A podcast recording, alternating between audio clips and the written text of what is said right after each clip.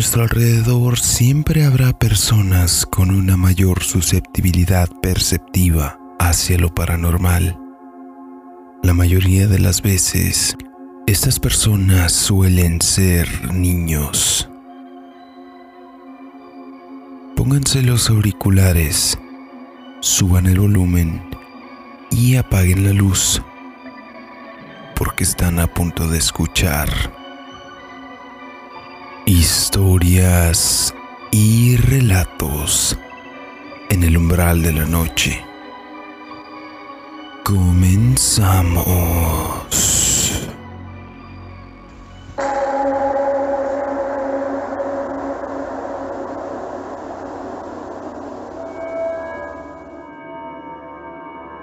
La última vez que alguien visitaba mi casa, me comentó que sintió que la atmósfera del lugar era algo pesada. No sabía explicar por qué, pero sentía incomodidad estando ahí.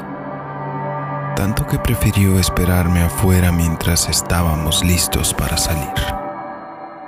Yo no quería asustar a esa persona, así que omití decirle algo que le pudiera provocar más miedo.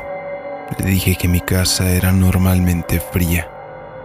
Sin embargo, las cosas que llegaron a pasar en mi casa no creo que hayan sido provocadas solamente por su baja retención de calor.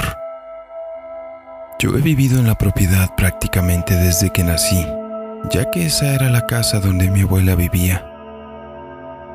Y le dejó la propiedad a mi madre y a otros de mis tíos como herencia.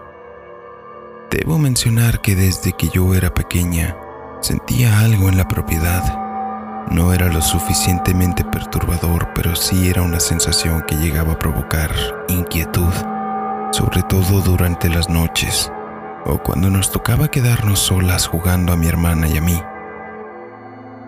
Ahí no importaba si era de noche o de tarde, esa sensación de escalofrío e inquietud como si alguien más estuviera con nosotras en el cuarto no lo podía evitar. Conforme crecimos nos fuimos acostumbrando a ello Aún así llegaban ocasiones específicas en las que aquella presencia seguía provocándonos algo. Todo empeoró después de que mi abuela falleciera, ya que mi mamá y mi tío tenían que irse a trabajar más tiempo de lo habitual, por lo que era más común que nos quedáramos solas mi hermana y yo en la casa, ya fuera para limpiar o que pudiéramos hacer nuestros deberes de la escuela.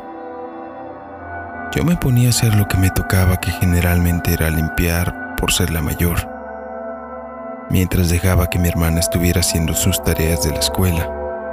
Había ocasiones en que yo regresaba a la sala después de estar lavando los platos en la cocina y me encontraba a mi hermana parada en un rincón o sentada atrás de los sillones hablando sola. O al menos es lo que creía yo. Le pregunté que con quién hablaba, cosa que parecía provocarle algo de incomodidad al responder. Casi siempre volteaba a ver a la esquina del cuarto donde estaba escondida para después volver a voltear ese mí diciéndome, no es nadie.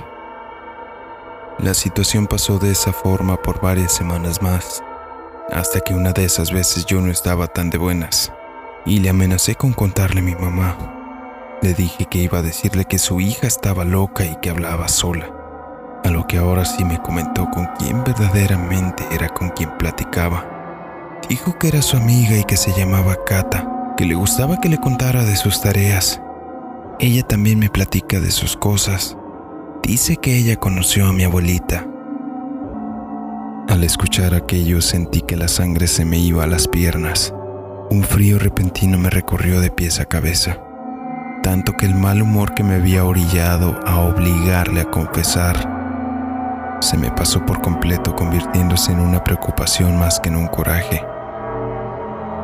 Le dije que era mejor que no volviera a hablar con Kata hasta que le preguntara ella misma a mi mamá si la dejaba o no. El resto de la tarde me puse a ver la tele, pero mayormente estaba cuidando, que era lo que hacía mi hermanita. Vi que estuvo ocupada en su libro de colorear más que cualquier cosa. Eso me tranquilizó un poco. Cuando mi mamá llegó, le comenté sobre Kata lo que había dicho mi hermana de que hasta la abuela la había conocido. Mi madre no sobrereaccionó. Por un momento pensé que me iba a decir que solo eran cosas de niños, que la dejara seguir platicando con su amiguita imaginaria, pero no fue así. Noté algo de preocupación en su semblante. Me dijo que iba a hablar con mi hermana. Esa noche yo soñé con una señora de edad y apariencia tenebrosa. Parecía una viejita. Aquella señora me visitaba en mi sueño. Tenía el cabello blanco y ojos igualmente blancos. Llevaba un vestido como los que en alguna ocasión llegué a mirarle a mi abuela. No era algo que se usaría en aquellos días. La señora en mis sueños trataba de hablarme, pero de su boca salían solo sonidos inaudibles que me provocaban escalofríos. Al día siguiente mi madre llevó a mi hermanita a la parroquia de la colonia.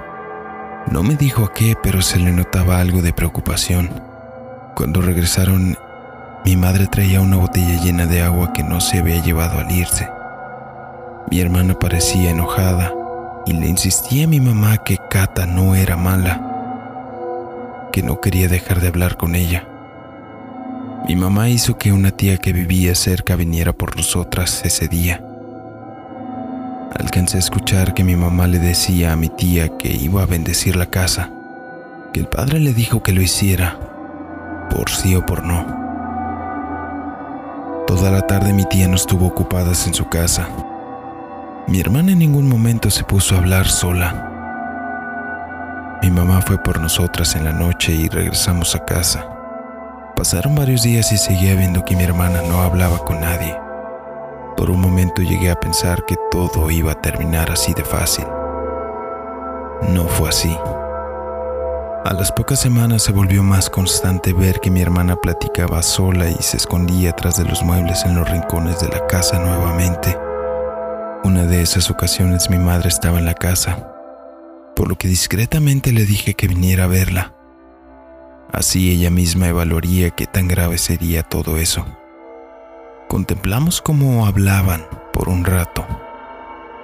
Parecían tener una conversación muy interesante, al menos para ellas, hasta que mi madre le habló a mi hermana para que se acercara con ella. Le pidió que fuera a la planta alta de la casa a traerle algo de su cuarto, a lo que mi hermana acudió sin tanto reniego.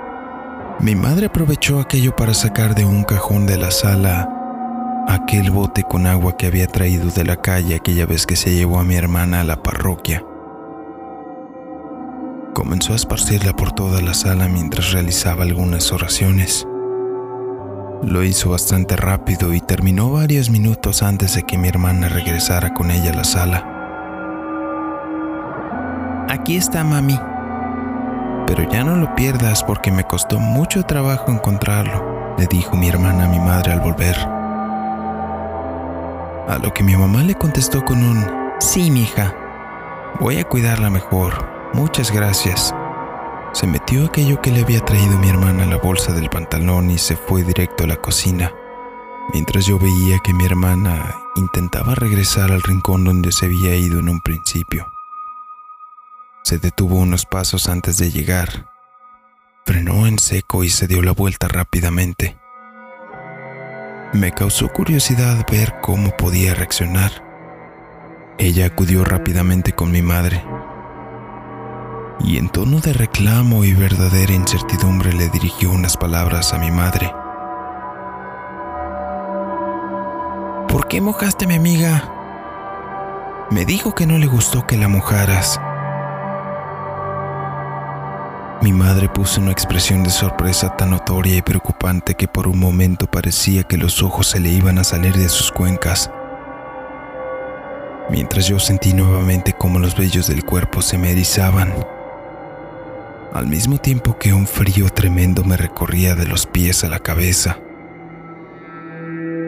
Mi madre balbuceando le dijo que iba a tratar de no volver a mojar a su amiga, lo que en su momento pareció suficiente para mi hermana, y regresó al rincón a seguir hablando sola. Yo no me explico cómo mi hermana pudo saber que mi madre había estado mojando la sala ya que eran apenas unas gotas sutiles las que salían de aquel frasco mientras ella rezaba. Después de aquel día le prestábamos mayor atención a mi hermana. De vez en cuando se sentía la intranquilidad y pesadez en el ambiente. Pero fue algo a lo que terminamos por acostumbrarnos. Nunca supimos quién era en realidad aquella amiga de mi hermana, la tal Cata. Solo sabemos que después de que mi hermana cumplió 10, prácticamente dejó de hablar con ella. Aún así, los escalofríos repentinos seguidos de la sensación de intranquilidad en la casa nunca se esfumaron por completo.